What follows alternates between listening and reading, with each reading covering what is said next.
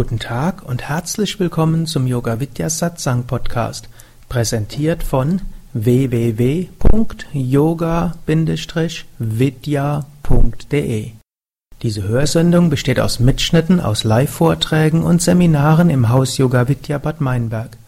Sie gibt dir wertvolle Hilfen und Inspiration für den spirituellen Weg zur Persönlichkeitsentwicklung, Selbsterkenntnis und Bewusstseinserweiterung.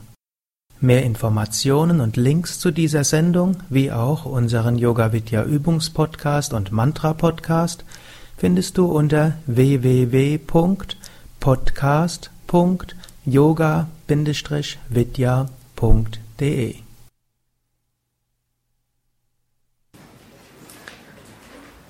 Ich wollte heute Abend weiter sprechen über Astralerfahrungen in der Meditation und über spirituelle Erfahrungen in der Meditation. Wenn wir regelmäßig meditieren, dann geschieht es, dass wir Kontakt finden zu subtileren Wirklichkeiten, zu höheren Wirklichkeiten. Schließlich ist ja das Ziel der Meditation, irgendwann jegliche Identifikation zu überwinden, zu erkennen, ich bin nicht beschränkt auf diesen Körper, ich bin nicht beschränkt auf diese Persönlichkeit, ich bin nicht beschränkt auf Denken und Fühlen, ich bin das unsterbliche Selbst, das ewige, unveränderliche, das Absolute. Und der Unterschied zwischen Astralerfahrungen und spirituellen Erfahrungen ist, dass bei Astralerfahrungen das Ego und die Identifikation eine wichtige Rolle spielen. Und dass wir das, was wir erfahren, sehr stark auf uns selbst beziehen. Und auch das, was wir erfahren, letztlich erfahrbar ist in Zeit, Raum und auch in Bezug auf uns selbst und in den fünf Sinnen. Währenddessen spirituelle Erfahrungen gehen jenseits von Zeit und Raum und sie gehen jenseits des Egos, sie gehen jenseits der Identifikationen und öffnen uns so zu einer wirklich tiefen Wirklichkeit. Heute Morgen habe ich gesprochen über die einfacheren Astralerfahrungen, die man machen kann, wie zum Beispiel eben visuelle Erfahrung oder auditive, kinästhetisches Wahrnehmen von Energien, von Auras, von Lichterscheinungen. Es kann aber noch weitergehen, als nur einfach etwas zu spüren und Licht zu sehen und etwas zu fühlen oder Anahata-Klänge zu hören. Und das kann manchmal dann auch Menschen entweder verwirren oder auch irgendwo in sie zu Fragen bringen. Es gibt zum Beispiel die Möglichkeit, dass man eine Erfahrung jenseits des physischen Körpers macht, eine sogenannte OOB-Erfahrung die sogenannte Out-of-Body-Experience, wie es so schön heißt, die Astralerfahrungen. OOB, Out-of-Body-Experience, heißt, wir verlieren das Körperbewusstsein. Und das kann zum Beispiel so beginnen, dass man dort sitzt und dann spürt man erst die Füße nicht, die Beine nicht, dann spürt man den Bauch nicht mehr, hat man das Gefühl, man kann die Hände nicht mehr bewegen und dann plötzlich spürt man sich außerhalb seines Körpers. Es kann sein, dass man einfach sich fühlt, als ob man jetzt nach oben frei schwebt. Es kann sein, dass man nach unten guckt und sieht seinen eigenen Körper unten und vielleicht die anderen im Raum auch. Es kann sein, dass man sich irgendwo sehr erhaben nach oben geschleudert fühlt. Ich kann ja mal fragen, wer von euch hat schon mal so eine Erfahrung gehabt? Hm? Also gar nicht mal so selten. Und wenn das geschieht, gibt es im Wesentlichen zwei Ratschläge. Das eine ist, dankbar zu sein und das zweite ist, einfach weiter meditieren mit der bisherigen Technik. Und ob wir jetzt auf dem Boden sitzen oder in der Luft schweben, wir können weiter unser Mantra wiederholen. Es gilt zwei Dinge zu vermeiden bei der Astralreise, wie es dann ja auch genannt wird. Das eine, was zu vermeiden ist, wir brauchen eben Angst. Manche Menschen haben Angst und sie haben Angst, nicht mehr zurückzukehren. So eine unbegründete Angst, man kommt relativ zügig wieder zurück. Es gibt manchmal Menschen, die haben sogar Angst davor, was passiert, wenn ich gar nicht mehr zurückkomme? Sterbe ich dann? Also ich habe noch von keinem gehört, der in der Meditation gestorben ist. Also die Gefahr in der Meditation zu sterben ist geringer als irgendwo sonst. Es ist sicher gefährlicher, im Bett zu liegen, als zu meditieren, denn es gibt viele Menschen, die im Bett gestorben sind. Und es gibt auch viele Menschen, die im Sessel sitzen, einen Herzinfarkt hatten und es gibt solche, die beim Essen hinten übergekippt sind, weil sie einen Schlaganfall hatten. Hm? Bei der Meditation habe ich noch nie von gehört, deshalb wir brauchen keine Angst zu haben. Man kommt schon wieder zurück und typischerweise recht zügig. Auch wenn das manchmal lange erscheint, sind es typischerweise in, in der normalen Zeit vielleicht eins, zwei, drei Minuten, wo man weg war. Auch wenn man das Gefühl hat, dass man dort stundenlang irgendwo verbracht hat. Das ist einfach nur ein verändertes Zeitgefühl. Das Zweite, was man vermeiden sollte, ist zu aufgeregt. Ah, jetzt habe ich es geschafft, jetzt. Ich habe es erreicht, die anderen haben es alle nicht erreicht, aber ich bin der Größte oder die Größte oder die, die am tiefsten Meditierenden. Es ist glücklicherweise unter heutigen Aspiranten etwas seltener geworden, hm, dass mit dieses, dieser Stolz dort auftritt. Ich weiß nicht, woran es liegt. Ich weiß, in früheren Zeiten, als ich unterrichtet hatte, gab es dort mehr Menschen, die dort sich was drauf eingebildet haben auf spirituelle Erfahrung. Vielleicht ziehen wir hier auch bei Yoga Vidya andere Menschen an als vielleicht früher. Aber vielleicht sind auch Menschen einfach reifer geworden und wissen, so ein bisschen in der Luft zu schweben heißt noch lange nicht, dass man selbst verwirklicht ist und alle Probleme des Lebens vorbei sind. Man kommt nachher wieder zurück und dann hat sich zwar etwas verändert, man weiß, ich bin nicht dieser Körper. Und da mag es irgendwelche Hirnphysiologen geben, die das in Beziehung setzen zu irgendwelchen hirnchemischen Prozessen. Und es gibt da auch durchaus rationale Erklärungen für die OOB-Erfahrung. Aber eines können sie nicht erklären.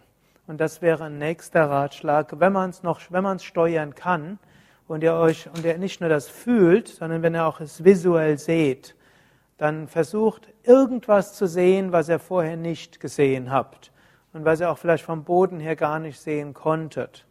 Und dann verifiziert es nachher. Und dann anschließend können die Hirnphysiologen erzählen, was sie wollen und ihr, Hirn verdrehen und zu versuchen, andere Hirne auch zu verdrehen. Ihr wisst, ich war oben, ich habe von oben etwas gesehen und dass ich von oben etwas gesehen habe, was ich vorher nicht sehen konnte, das kann man nicht wegrationalisieren. Und insofern ist diese Erfahrung wertvoll, weil sie äh, einem eine gewisse Bestätigung gibt und eine gewisse Festigkeit gibt inmitten von all diesen rationalen, hm, letztlich Wegerklärungsversuchen. Ich spreche da auch deshalb davon, weil ich bin ja so paradox. Ich lese mir das alles durch. Ich höre mir das alles an. Und bisher sind alle Erklärungen noch nicht ausreichend, um mich zu überzeugen. Aber ich bin ja auch nicht vorurteilsfrei. Insbesondere bin ich nicht erfahrungsfrei. Und das erscheint mir dann oft zwar vielleicht ganz interessant und es hilft manchmal ängstliche Menschen zu beruhigen, wenn du eben sagst, irgendein hirnphysiologischer Prozess und wenn man dann besonders entspannt ist und dann schafft das Gehirn irgendwo die Illusion, man schwebt an der Decke, aber es ist ein Zeichen einfach von Entspannung und Wohlbefinden. Und manchen Menschen reicht das schon aus. Und dann brauchen wir ja nicht weiter zu gehen. Wir können ja noch sagen, Yogis haben noch ein anderes Erklärungsmodell, aber wenn man dann anfängt, Panik in den Augen des Betrachters zu sehen, sagt man. Aber das brauchen wir ja jetzt nicht weiter zu betrachten. Gut, eine nächste Sache, die es zu vermeiden gilt, wenn wir mal die Erfahrung machen, den physischen Körper zu verlassen und uns von oben zu sehen, ist zu versuchen, uns zu sehr dort rein zu begeben. Manche Menschen sind auch fasziniert von Astralerfahrungen. Dann sieht man plötzlich vielleicht nicht nur das Physische, dann versucht man das regelmäßig hervorzurufen. Und Patanjali im dritten Kapitel des Yoga Sutra gibt ja auch eine Technik, wie man den physischen Körper verlassen kann. Und manche, die dafür eine gewisse Begabung haben, können das tatsächlich so ausbauen, dass sie willkürlich jedes Mal oder fast jedes Mal, wenn sie wollen, den physischen Körper verlassen und auf Astralreise gehen. Das birgt aber gewisse Gefahren mit sich. Denn irgendwann sehen wir tatsächlich andere Astralwesen. Und wenn wir dann die Astralwesen sehen, dann fangen wir an, uns zu unterhalten. Und dann kommen wir irgendwo zu sehr mit denen in Kontakt. Und die Astralwesen, die wir zunächst sehen, gut, das können Naturgeister sein, hm, das wäre nichts Schlechtes, kann ganz schön sein. Aber selbst die sind ja Naturgeister, weil sie nicht auf höheren Bewusstseinsebenen sind. Sie sind in einer erdnahen Ebene. Sie können uns also nicht helfen, in die höchsten Ebenen hineinzugehen. Aber was etwas komplizierter sind, sind die sogenannten erdgebundenen Geister. Und erdgebundene Geister, die sind, waren in einem früheren Leben mal hm, verkörpert und jetzt haben sie, sie sind gestorben und oft haben sie einen plötzlichen Tod gehabt plus eine starke Verhaftung an die physische Welt, konnten sich also nicht erheben in die höheren Welten und sind deshalb erdnahe. Und wenn jetzt jemand in Kontakt mit ihnen kommt, dann wollen die von dem erstens Prana, Lebensenergie, denn auf der, dieser erdnahen Ebene können sie schlecht Energie sammeln, aber sie brauchen Energie und dann können sie einem die Energie wegsaugen. Die werden manchmal als hungrige Geister genannt. Sie werden manchmal eben auch als Vampire bezeichnet.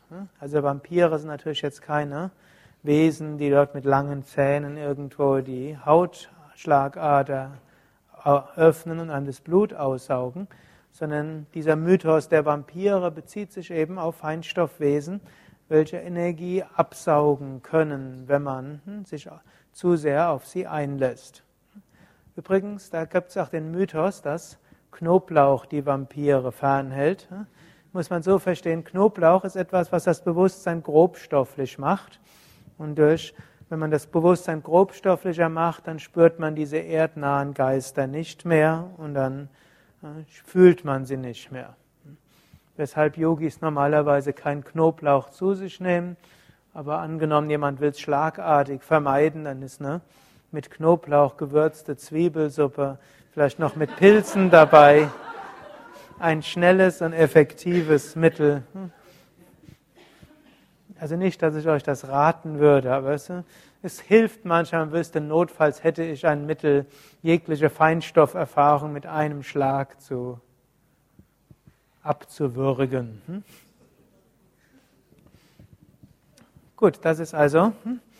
also man sollte sich da nicht zu sehr drauf einlassen, hm, sondern man muss auch keine Angst davor haben. Also wenn wir uns nicht bewusst darauf einlassen, dann kann uns auch niemand etwas machen. Wenn wir sie sehen, wir können ihnen Om Namah Shivaya sagen und ne, alles Gute wünschen, man kann ein paar Mal Licht hinschicken, man kann Om Triambakam sagen, man könnte in dem Raum ein Arati machen, um dort Licht zu geben oder eben das Om Triambakam sagen, dass vielleicht diese Wesen Kraft bekommen, um in die nächste Ebene hineinzukommen. Aber es ist nicht nötig, dass wir die jetzt unbedingt loswerden. Und Erinnert euch an das, was ich heute Morgen über Sensibilität gesagt habe. Und wenn ihr dort ein Astralwesen wahrnehmt, ist es noch nicht in eurer Aufgabe, das wirklich in die höchst, höhere Ebene hineinzuheben. Man kann es probieren, aber es ist jetzt nicht euer Hauptberuf und eure Berufung. Und noch ist es möglich, bevor diese Wesen dafür bereit sind. Und ich hatte mal jemanden, der seit vielen Jahren Astralwesen sieht und Der hatte immer, und er ist zu vielen Menschen hingegangen, spirituellen Beratern, die haben ihm alle gesagt, er muss irgendwas tun, dass diese Wesen dort erlöst werden. Und sonst muss er aufpassen, darf nicht in einem Zimmer sein, wo die auch sind. Und er wurde eigentlich immer, hm, immer verängstigter. Aber es war jetzt nicht so, dass er irgendwie eine Psychose hatte oder schizophren war, ansonsten war er so ganz normal. Hm, dann habe ich ihm nur gesagt, du brauchst ja gar nichts zu machen. Hm, Angenommen, du wohnst in einer Großstadt, da sind auch tausend Leute, die an dir vorbeigehen. Du musst deshalb nicht jedem, dem es schlecht geht, zu probieren, dafür, zu, dafür sorgen, dass es ihm gut geht. Du siehst jetzt eine ganze Menge, wenn du willst, kannst du ihnen guten Tag, guten Morgen und guten Abend und guten Nacht wünschen. Und dann sind sie halt da, hm? so wie Pflanzen sind da, Vögel sind da, die Nachbarn sind da, Autos fahren vorbei und ein paar Feinstoffwesen mögen auch da sein. Hm? Der eine braucht den anderen nicht zu behindern und wir können uns einfach alles Gute wünschen. Wenn wir jetzt auch noch etwas, wenn wir jetzt in Kontakt kommen mit Feinstoffwesen, das muss, kann in Verbindung sein mit der Out-of-Body-Erfahrung, also einer Astralreise. Es kann aber auch in Verbindung stehen, auch ohne das. Man kann plötzlich ein Wesen spüren, man spürt, da ist jemand vor mir. Man kann es vielleicht sogar hören, aus dieser Richtung kommt etwas. Man kann fühlen, als ob da ein, ein kühler Hauch oder was anderes kommt. Und manchmal kann man ein solches Wesen auch sehen. Ich hm? kann ja gerade mal fragen, wer von euch hat so das Gefühl, dass er schon mal so ein Astralwesen gesehen, gehört oder gespürt hat? Hm? Immerhin so ein Viertel oder ein Drittel der Anwesenden hier. Hier gilt eigentlich auch wieder, was ich vorher schon gesagt hatte. Wir können Licht schicken, wir können Om Trayambakam sagen, man kann sein einfaches Mantra wieder, man kann ein Mantra wiederholen. Und das führt dazu, dass kein Wesen sich uns zu stark nähern kann und wir können ein bisschen Licht schicken. Es liegt aber nicht in unserer Verantwortung, wie ich schon gesagt habe, dieses Wesen zu erlösen, in eine höhere Ebene hinzubringen. Wir können ein bisschen was machen, aber ansonsten leben wir und die Wesen mögen auch da sein oder auch nicht. Es ist relativ unerheblich. Vielleicht äh, auch viele Menschen, die hier in diesen Raum gehen, die spüren auch, dass da sowohl höhere Energien sind, wie auch manchmal andere Energien. Manche denken, das seien negative Energien. Das sind keine negative Energien, sondern letztlich erdgebundene Wesen werden angezogen von einem solchen Lichtfeld. Die kommen dann auch hierher und die spüren dann diese Lichtenergie und manche steigen dann beim Arati auf in höhere Welten. So wie ein Übergangsraum hier. Und da braucht man eigentlich nichts Besonderes zu machen, man braucht sich nicht besonders darum zu kümmern, es passiert einfach.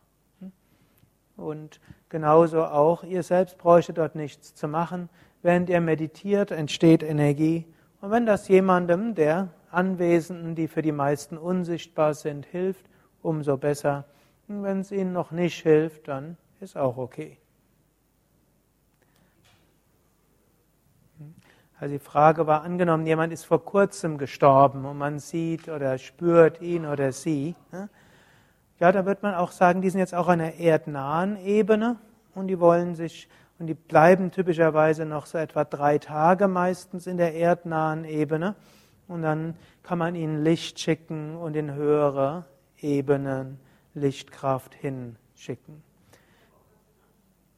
Ja, also wenn es ein naher Verwandter ist, also da würde ich sogar sagen, das ist unsere Aufgabe dann. Angenommen, Mutter, Vater, Bruder, Onkel, äh, stirbt, die suchen typischerweise die Gegenwart von jemandem, der meditiert. Und dann geben wir Energie. Und dann mag sein, dass man sich so ein bisschen ausgesaugt, ausgelaugt fühlt. Und dann meditiert man ein bisschen mehr und macht ein bisschen mehr Pranayama. Und dann kennt man ja die Techniken, um sich wieder aufzuladen. Diesen Liebesdienst sollte man als spiritueller Aspirant für diejenigen machen, die in der engeren oder weiteren Verwandtschaft sterben und so ein bisschen Hilfe brauchen. Da will ich jetzt aber nicht zu weit drüber sprechen. Es Ich bin ja dabei, ein Buch über diese Reinkarnation und Karma zu schreiben. Das wird sicherlich nächstes Jahr irgendwann veröffentlicht werden. Dieses Jahr vermutlich nicht mehr. Es gibt auch eine Hörreihe über Karma und Reinkarnation www.blog.yogavidya.de und dann in Blogsuche eingeben das Wort Reinkarnation und dann müsst ihr nur weit genug runterblättern und da gibt es jetzt gibt's vier verschiedene Vorträge zu diesem Thema, wo das relativ ausführlich beschrieben wird oder erwartet halt noch ein Dreivierteljahr, bis es das Buch hoffentlich gibt. Jetzt gibt es nicht nur Astralwesen, sondern es gibt auch sogenannte Engelswesen, sogenannte Devas. Und da will ich gerade ein paar Unterschiede nennen zwischen Devas und Pretas. Pretas sind erdgebundene Geister, Devas sind Engelswesen. Engelswesen sind strahlend. Man hat so ein Gefühl von Wärme und Freude und Weite. Die Pretas sind eher bleich. Sie, kann, sie können sich kalt vor, anfühlen. Es ist eher ein Gefühl des Zusammenziehens.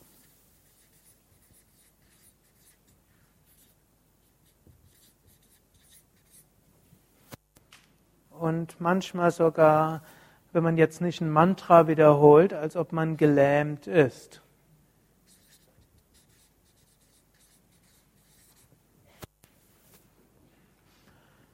Und wenn man, wenn jetzt so ein Preta ist, der relativ stark auf einen zukommt, hm, im Extremfall könnten die sein wie die Dementoren bei Harry Potter, hm, dann schickt man, hm, steht ja sogar, sie können nachher die Seele raussaugen. Das geht glücklicherweise nicht, aber sie könnten Prana rausziehen. Gut, dann kann man einfach ein Mantra wiederholen. Das ist auch ein Vorteil der Mantra-Meditation. Man wiederholt regelmäßig ein Mantra. Das Mantra ist aufgeladen mit Lichtkraft. Dieses Mantra schickt man dann zu diesem betreffenden Astralwesen. Vielleicht visualisiert man noch seinen Meister, seine Meisterin oder den Aspekt Gottes, über den man meditiert, spricht ein Gebet und dann kriegt er, der oder diejenige, neue Kraft und wir selbst können uns wieder erheben.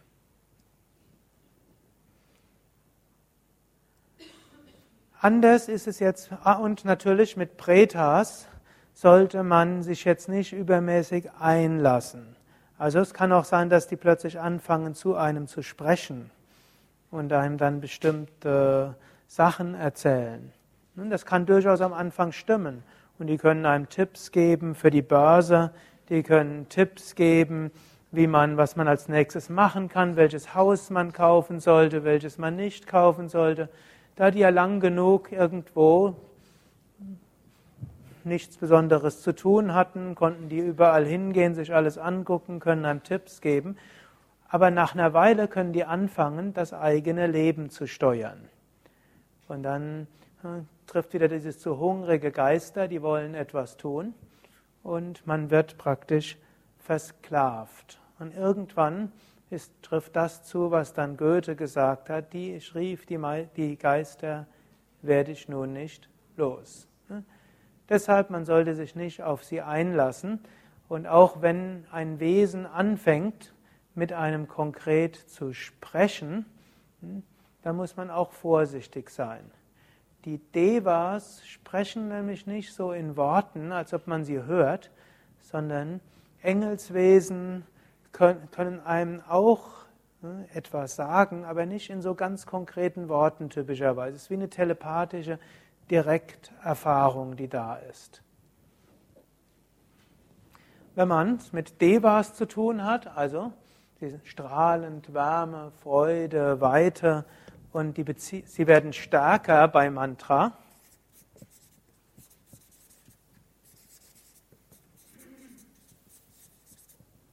Währenddessen die Pretas werden schwächer bei Mantra-Wiederholung.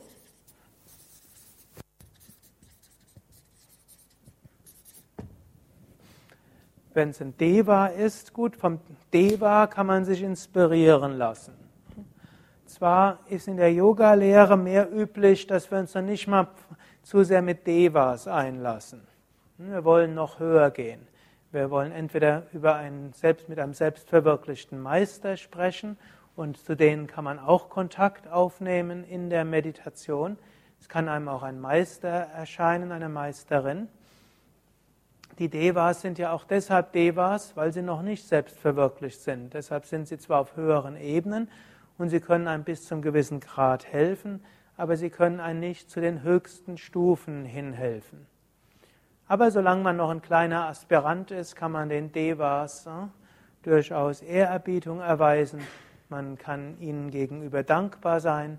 Vielleicht können sie einem irgendwo helfen, schützen, ein paar Inspirationen geben und da die nimmt man dann dankbar an.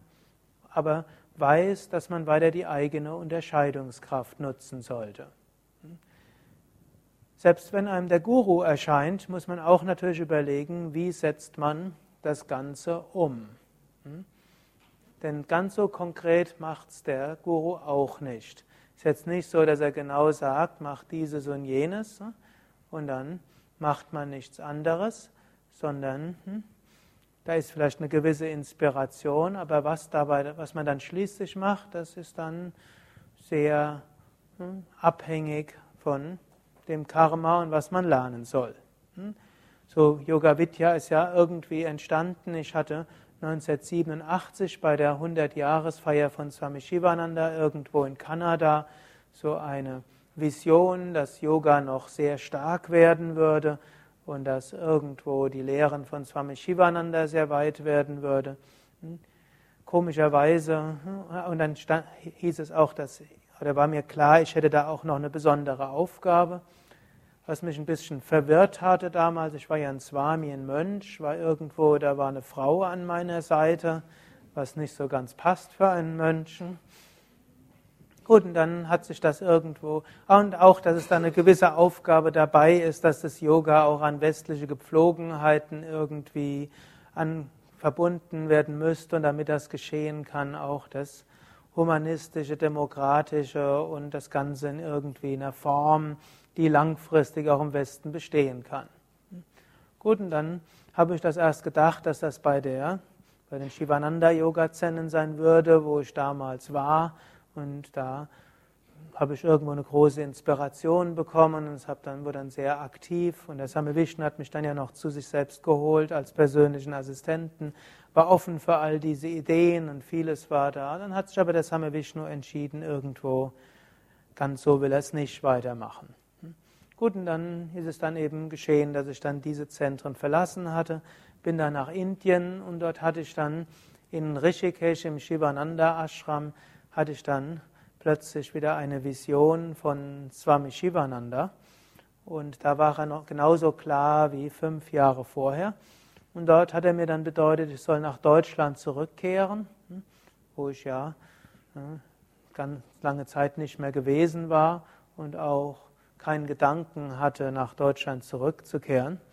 Vom Temperament her hat mir Amerika und diese Freiheit besonders gefallen und Kalifornien, man irgendwelche Ideen dort hat. Der erste, wenn man irgendeinen Vorschlag hat, der halbwegs verrückt ist in Kalifornien, die erste Reaktion ist, great, let's do it.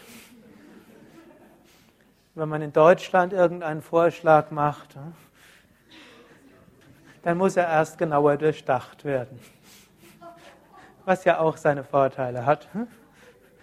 Okay, jedenfalls hieß es, ich soll nach Deutschland zurückkehren, in Frankfurt ein Zentrum aufmachen und dann würde in fünf Jahren auch ein Ashram entstehen und dann eine größere Yoga-Bewegung in Deutschland. Damit hatte ich meine Mission. Dann bin ich eben nach Frankfurt und habe dort ein Zentrum aufgemacht. Nach ein paar Wochen war es auch schon eröffnet und nach fünf Jahren gab es dann auch das Frankfurter Zentrum. Es gab es zwar schon ein bisschen vorher, aber voll eingezogen sind dann meine Frau und ich tatsächlich am Tag, das ist mir erst nachher aufgefallen, am fünften Jahrestag der Vision, die ich dort hatte. Das war dort ganz interessant gewesen. Gut, und, aber es ist jetzt nicht so, dass dort immer jeder Schritt genau klar wäre. Auch jetzt ist er nicht klar. Irgendwo habe ich das Gefühl, es muss noch sehr viel weitergehen. Also die paar tausend Yoga-Lehrer, die hier ausgebildet worden sind und die zwei kleinen Ashrams und wir denken, oh, ist viel, wir haben jetzt an diesem Wochenende 600 Menschen, die hier sind. Schon allein Bad Meinberg hat über 3000 Einwohner, nur die Innenstadt hier. Und wie viele Menschen haben, haben, waren bei diesem Public Viewing, als das Fußballendspiel? Irgendwo, es war ein Brandenburger Tor, ich glaube eine Million oder so ähnlich. Vier Stunden vorher mussten es schließen, weil doppelt so viele hingehen wollten. Daran erkennt man, wir sind noch verschwindend klein letztlich. Aber wir wissen jetzt nicht, wie es weitergeht. Überlegen, ist es der Ashram an Ostsee, an Nordsee? Ist es die Klinik nebenan, wo jetzt Surya sehr viel Energie hinein, eigentlich kann man sagen, nein, sie wird irgendwie sehr viel inspiriert und geführt in diese Richtung. Oder die Idee von Shanmuk, wir sollten jetzt in Spanien einen Ashram aufmachen, irgendwo auf den Kanaren. Hm? Könnte sich manifestieren, wir brauchen nur drei Sachen. Jemand Verantwortungsbewusster, der es macht und leitet, Deutsch, Englisch, Spanisch spricht. Zweitens, jemand, der es Geld gibt, denn hm, erstens hat Yoga Vidya sowieso kein Geld, zweitens kann gemeinnütziger Verein kein Geld im Ausland hm, investieren. Und drittens bräuchte man dann nur noch einen Platz zu finden. Das ist alles. Ne? Gut, oder Padmakshi hat gerade eine Idee für Kreta. Und dann hat, ist gestern irgend, hat mich irgendjemand angerufen in irgendein so Ayurveda-Seminarhaus in Österreich, will seine Räume günstig loswerden. Hm? So gibt es also hm, einige Möglichkeiten oder Einige Menschen wollen selbst Seminarhäuser eröffnen. Bisher haben wir ja nur Yoga Vidya Stadtzentren als Koop-Zentrum. Und dann manche fragen, können wir nicht Koop-Ashrams eröffnen? Das wollen wir bisher nicht. Das ist irgendwo in der Verwaltung und Werbung und Koordination hm, recht kompliziert. Bilden wir uns mindestens ein. Hm? So wissen wir nicht, was als nächstes kommt. Ich gebrauche das jetzt nur als Beispiel. Jeder von euch kennt das. Hm, man hat vielleicht, man spürt irgendwo, in welche Richtung es geht. Vielleicht hat, hat man sogar eine Berufungserfahrung oder Mission oder Vision. Vielleicht aber auch nicht. Man merkt nur einfach, ich will spirituell wachsen und der Mensch hat etwas Gutes tun und ich weiß, das ist meine Mission.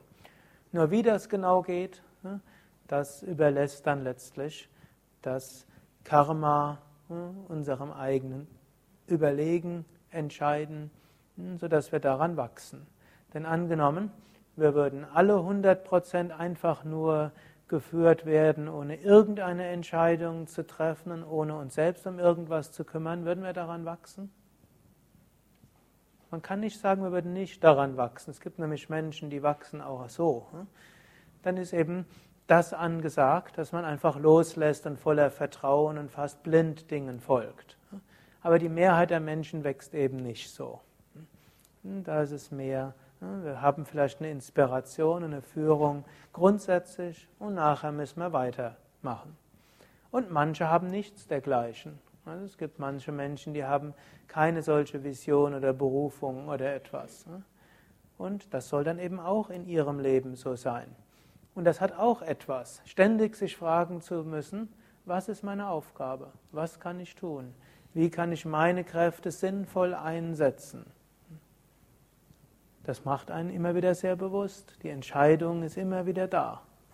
Hat auch seine Vorteile. Und daher es kommt das, was kommen soll. Die Engelserfahrung, Deva-Erfahrung, ist letztlich eine der spirituellen Erfahrungen, die wir machen können, wo wir auch typischerweise weggehen von unserem Ego weg. Da ist auch keine Frage von Angst. Es ist vielmehr eine Frage von Verbundenheit, von Weite, von Dankbarkeit, von Liebe. Und wenn wir eine solche Erfahrung hatten, sind wir auch typischerweise erfüllt von dieser Kraft, hm, oft wochenlang, mindestens ein paar Tage lang. Manchmal wird es uns dann wieder schmerzvoll bewusst, jetzt sind wir wieder in dieser schnöden, kalten Welt. Und diese schöne Verbindung, die wir mal hatten, ist irgendwo nicht mehr da. Sie kommt aber wieder. Und aus dieser Kraft, aus dieser Erfahrung können wir sehr viel schöpfen. Andere spirituelle Erfahrungen, hm, ich sagte, nannte schon, hm, eigentlich habe ich es jetzt in einem Mal behandelt. Es gibt die Devas, es gibt jetzt es gibt die Pretas, es gibt natürlich auch Zwischenwesen. Es gibt verschiedene Naturgeister und Wesen, die man auch, mit denen man auch Kontakt aufnehmen kann. Und die sind so hier in der Gegend an manchen Stellen relativ gut spürbar. Also wer zum Beispiel, so auch im Silvatikum gibt es da so einige Stellen, wo einige Astralwesen da sind und dann und die man auch spüren kann, mit denen man Kontakt treten kann. Manche der älteren Bäume sind irgendwelche starken Astralwesen, die damit verbunden sind. Oder wenn man im Leistrupper Wald war, zu den Opfersteinen hin, da gibt es bestimmte Dinge, die eine sehr leichte Energie haben. Dann, hm, wenn man zur Fellmerstod geht, da ist auch irgendwo, gibt es manche Stellen, die wo besonders viele und spürbare Naturgeister sind. Oder im, wer schon mal im Haus Yoga Vidya Westerwald war, es gibt auch dort, da gibt es so eine Biegung des Baches, wo eine starke Energie ist, oder einem der hm, Berge oder Hügel, wenn man dort oben ist, kann man es spüren. Hm, also das ist dann so eine Mischung. Es sind nicht wirklich Pretas, es sind nicht wirklich Devas im Sinne von höheren Astralwesen, es sind Naturgeister und so ist es irgendwo eine Zwischenerfahrung. Und es ist eine schöne Sache, gegenüber allen Naturwesen auch eine Erfahrung von Verbundenheit, von Respekt, Ehrerbietung zu haben. Wobei auch hier wiederum die Yogameister raten würden, nicht zu sehr mit ihnen zu kommunizieren, vielleicht sie spüren und ihnen dankbar zu sein und so mit einer dieser Einstellung hm, mit ihnen zusammen zu sein, aber sie jetzt nicht um Rat zu fragen. Und wenn man dann von Astralwesen oder Naturgeistern Rat bekommt, hm, nicht immer hm, dort befolgen. Andere spirituelle Erfahrungen die kommen können, sind natürlich schwierig in Worte zu fassen. Und da habe ich immer Schwierigkeiten, auch da tatsächlich drüber zu sprechen. Da ist für mich das gültig, was du ja mal gesagt hattest. Wenn man jetzt über Erfahrungen spricht, zerredet man sie dann nicht. Und gerade wenn man hm, über Erfahrungen spricht, wo man das Körperbewusstsein verloren hat, aber eben nicht in irgendwo Astralerfahrung ist, man sieht sich von oben oder man spürt irgendwelche Pretas, sondern es geht weiter, man verliert das Körperbewusstsein, man spürt keinen Körper mehr, man sieht nichts, man hört nichts, man ist auch kein emotionales Gefühl da, es ist eine Erfahrung von Verbundenheit, von Weite, von Unendlichkeit. Sind jetzt doch einige Worte, aber es ist nicht so einfach, darüber zu sprechen. Es gibt dann spirituelle Erfahrungen, wo so ein Zwischenzustand ist. Man verliert plötzlich das Körpergefühl, man hat aber noch nicht dieses Gefühl von Satchit Ananda, Sein, Wissen und Glückseligkeit. Und das wird dann manchmal auch wie die schwarze Nacht der Seele bezeichnet. Man ist dann irgendwo im Niemandsland. Nicht man weiß, ich bin nicht der Körper, man weiß, ich bin nicht das Ego, aber man hat auch noch nicht dieses Gespür der Unendlichkeit, ist dazwischen.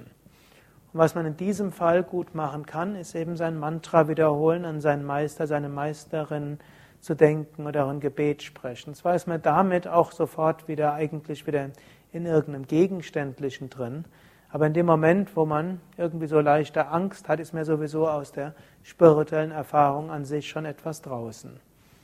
Und dann in dem Moment wiederholt man eben sein Mantra und das kann ihm nochmal Vertrauen geben, kann wieder das Bewusstsein erheben und vielleicht kann man dann nochmals in diese Erfahrung von Weite und Unendlichkeit gehen. Genauso kann die Erfahrung auch über eine persönliche Gotteserfahrung kommen. Man meditiert, plötzlich wird die Konzentration stärker, plötzlich spürt man sich weit und plötzlich sieht man hm, vielleicht Shiva, vielleicht hm, Shivananda, vielleicht Jesus. Hm, und ohne dass dort jetzt eine genaue Kommunikation da ist, man spürt nur einfach und ist diese unendliche Wonne da. Und dann ist man irgendwo in einem glückseligen Raum, in einem glückseligen Weite. Und dann kann man weitergeführt werden und dann kann es passieren, dass plötzlich diese konkrete Gestalt aufgelöst ist. Und eigentlich, solange man sieht, ist es ja noch nicht Samadhi, aber es ist Dhyana, aber es wäre schon eine spirituelle Erfahrung. Aber in, dann, wenn dieses Sehen aufhört, man sich einfach in dieser göttlichen Geborgenheit aufgehoben fühlt in Liebe, Freude, Ausdehnung und Endlichkeit, dann ist es, sind es die ersten Samadhi-Stufen. Wenn natürlich dann jegliche Form von konkreter Wahrnehmung und Bezug auf sich selbst verschwindet, das ist dann Nirvikalpa Samadhi. Es kann auch geschehen, zum Beispiel einfach über das, den Klang des Mantras als ein anderes Beispiel. Erst wiederholt man das Mantra, Geist schweift ab. Dann wiederholt man das Mantra konzentriert. Plötzlich das Mantra wiederholt sich. Nicht man meditiert und wiederholt das Mantra, sondern es geschieht. Und wir sind nur ergriffen von dieser Schwingung, dieser göttlichen Schwingung. Und dann irgendwann hören die Worte auf und man ist nur noch diese Schwingung. Und diese Schwingung ist ohne Grenzen und ohne Zeit, ohne Raum.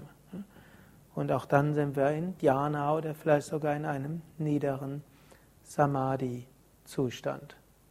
Oder hm, wir können uns mit einer abstrakten Meditationstechnik, wir fragen, wer bin ich? Hm? Wir beginnen vielleicht mit dieser Vicharana-Technik. Subjekt, Objekt. Ich bin nicht das Beobachter. Ich bin nicht das Beobachtbare, ich bin der Beobachter. Wir spüren den Körper, ich bin nicht der Körper. Wer bin ich, der diesen Körper spürt? Ich bin nicht die Gedanken, ich beobachte die Gedanken. Wer bin ich, der ich die Gedanken beobachte? Und so kommen dann diese Fragen und dann kommt ein Gefühl auf und plötzlich ist nicht mehr die Frage, bin ich das, bin ich jenes, sondern es bleibt nur noch ich bin. Und dann verschwindet sogar das Ich, ist nur noch bin, sein. Und dann sind wir wieder verbunden mit dem Unendlichen. Wir können sagen, eine spirituelle Erfahrung kann sich also auf verschiedene Weise manifestieren und sie kann auch auf verschiedene Weise kommen und sie kann verschiedene Vorboten haben. Immer gemein ist, sie geht in, auf Sat Chit Ananda hinaus. Sat heißt Sein, und zwar absolutes Sein. Es heißt, unsere Seinserfahrung wächst, in, expandiert und ist auch nicht mehr begrenzt durch Zeit und Raum, deshalb absolutes Sein. Momentan haben wir auch ein gewisses Seinsgefühl, wir sind beschränkt, 50 hm, cm breit, 20 cm hm, tief und 1,74 Meter hoch. Und so haben wir ein Gefühl, das bin ich, relativ beschränkt. In Zeit und Raum vor 20 Jahren hm, sah es irgendwie anders aus, vor allem auf dem Haupt. In 20 Jahren sieht es nochmal anders aus. Und in 200 Jahren sieht dieser Körper vermutlich gar nicht mehr aus. Hm. Also ein recht beschränktes Sein. Außerdem Jetzt spreche ich über Meditation, dann anschließend hm, schlafe ich, hm, dazwischen, hm, was weiß ich. Verschiedene Dinge sind dort. So ist jetzt also in eine Zeit und Raum begrenzte Erfahrung. Die Erfahrung von Sat geht jenseits von Begrenzung. Wir verlieren die Identifikation mit Körper, Persönlichkeit und so weiter. Es ist ein reines Sein. Und es ist auch nicht mehr die Frage äh, von Zeit, Vergangenheit, Gegenwart, Zukunft. In dem Moment, wo wir drin sind, haben wir nicht mehr das Gefühl, jetzt habe ich es erreicht, endlich nach so viel Anstrengungen. Nein, in dem Moment, wo wir da sind, ist es so, als ob das immer schon so war, so ist und immer sein wird. Und wir wissen, wir können den Zustand niemals verlieren. Auch wenn wir nachher wieder zurückkehren müssen in den schnöden Körperzustand, wo nachher die Knie wieder beim Meditieren vielleicht sehr spürbar sind, wo nachher Menschen einen wieder schimpfen werden und kritisieren werden hm, und so weiter. Und wo man vielleicht hm, das sogar etwas zu ernst nimmt.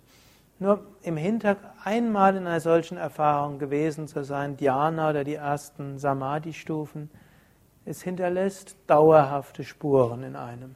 Die Erinnerung bleibt.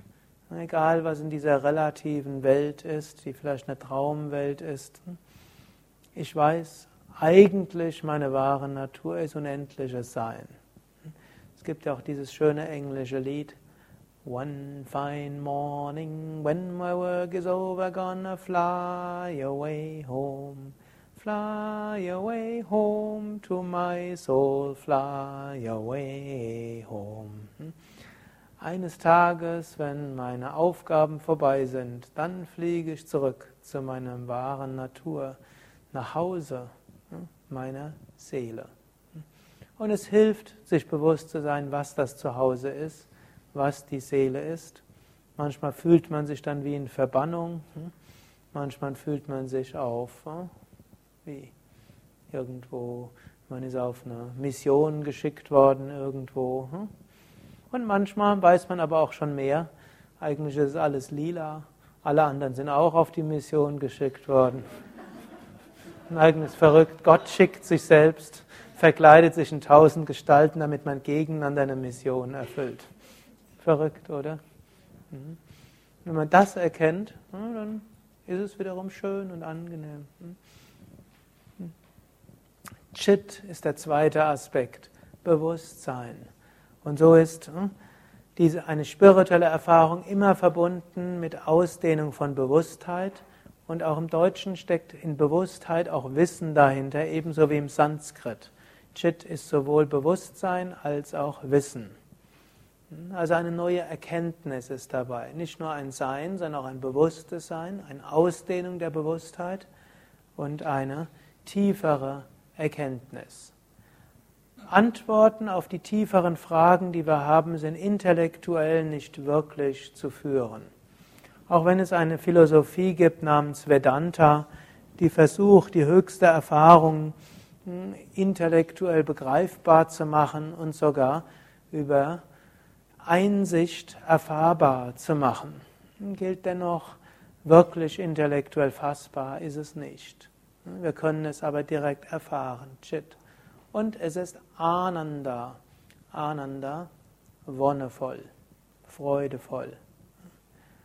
Und das macht manchmal die Erfahrung auch schwierig.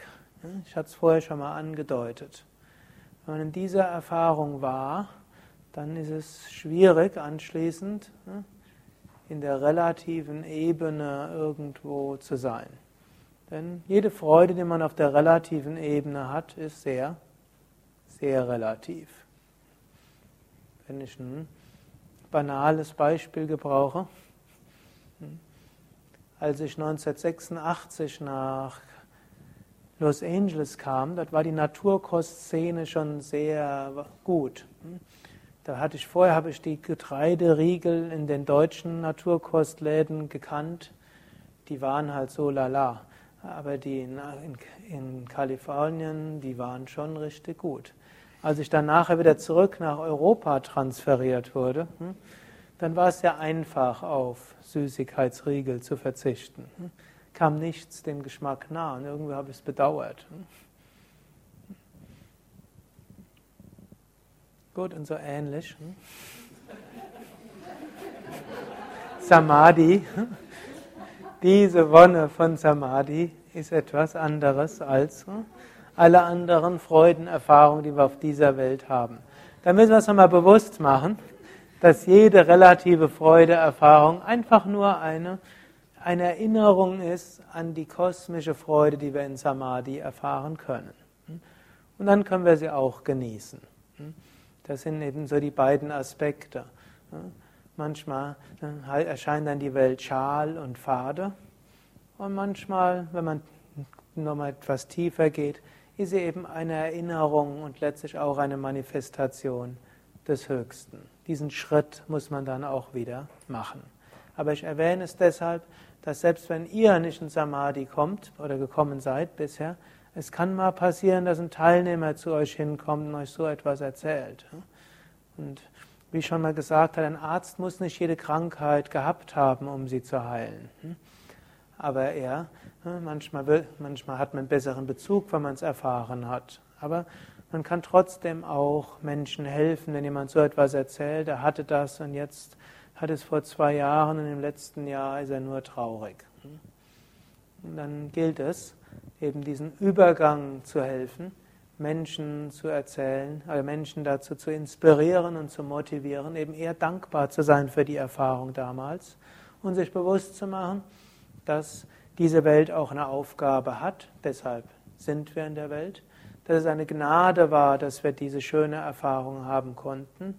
Und dass die uns irgendwo zeigt, wie es irgendwann weitergeht, wie unser Zuhause ist, zu dem wir zurückkommen. When our work is over, wenn unser Karma vorbei ist, unsere Aufgaben erfüllt sind, wenn wir das getan haben, was zu tun ist. Und dann gilt es, das auch zu tun. Wenn wir es jetzt nicht tun, dann können wir noch Jahre in der, in der nostalgischen Erinnerung leben hm? und das Leben schnöde finden. Oder wir können sagen, ja, wir gehen es an und wir nehmen die kleinen Erfahrungen als Erinnerungen an das Göttliche. Wir genießen es, wir wissen letztlich, auch die relative Welt in Zeitraum begrenzt ist auch nichts anderes als eine Manifestation dieses Göttlichen, so haben wir es ja erfahren. Und jetzt arbeiten wir weiter und freuen uns. One day it's over. Hm? Also sie hat gerade gesagt, Buddhisten sagen vor der Erleuchtung Holz hacken und nach der Erleuchtung Holz hacken. Hm? Gut, ich habe jetzt noch gesagt, ja, es kann auch eine kleine Erleuchtung, also erst Holz hacken, kleine Erleuchtung, dann weiter Holz hacken, dann kommt die große Erleuchtung. Und wenn wir die große Erleuchtung haben, dann können wir ganz, ganz äh, entspannt und enthusiastisch Holz hacken. Als Jivan Mukta gibt es keine Probleme mehr. Hm? Behaupten mindestens die Schriften. Hm? Aber vorher hm? kommt manchmal Segen und Gnade, um uns zu erinnern, und dann müssen wir einiges tun. So ähnlich hat es mal der Ramakrishna, dem Vivekananda, gesagt. Ramakrishna, dem Vivekananda, verholfen zu einer Samadhi-Erfahrung. Und dann hat er ihm gesagt, jetzt werde ich den, den Schlüssel für Nirvikalpa Samadhi werde ich jetzt verschließen. Den kriegst du erst, wenn du deine Aufgabe auf dieser Erde erledigt hast. Und wenn du die erledigt hast, dann kannst du in Nirvikalpa Samadhi gehen. Und so wie du weißt, wer du wirklich bist, vollständig, dann wirst du nicht mehr lange auf dieser Erde sein. So wird dein Karma sein. Es gibt es ja auch anders. Es gibt ja auch Meister wie zum Beispiel Ramakrishna oder Swami Shivananda, die nach ihrer Erleuchtung noch Jahrzehnte weiter gelebt haben im physischen Körper. Hm? oder Amachi oder andere. Hm?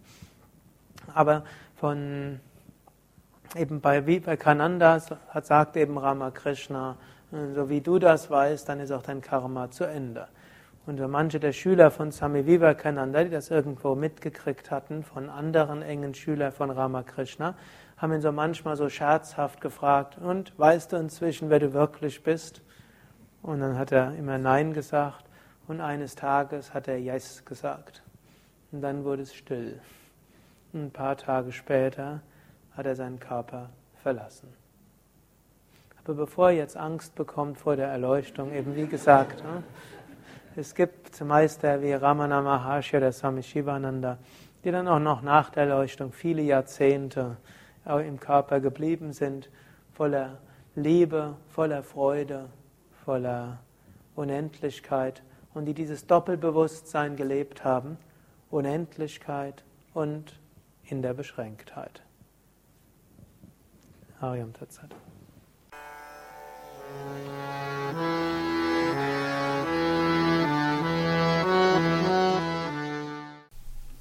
Dies war also die aktuelle Ausgabe des Yoga Vidya Satsang Podcasts, präsentiert von www.yoga-vidya.de. Das ist yoga-vidya.de. Mehr Informationen und Links zu dieser Sendung, wie auch unseren Yoga Vidya Übungspodcast und Mantra Podcast findest du unter www.podcast.yoga-vidya.de Podcast schreibt sich P-O-D-C-A-S-T yoga-vidya.de Mehr Informationen für den Weg von Yoga und Meditation erhältst du unter unserer Website. Da findest du auch das Seminarprogramm der Yoga Vidya Seminarhäuser im Westerwald und im Teutoburger Wald Bad Meinberg, das Kursprogramm der 50 Yoga Vidya Zentren und die Adressen von über 1200 Yogalehrern. www.yoga-vidya.de Über Kommentare freue ich mich, insbesondere natürlich auf iTunes und auf podster.de und meinem Blog www.blog.yoga-vidya.de Bis zum nächsten Mal, alles Gute, herzlichst Sukadev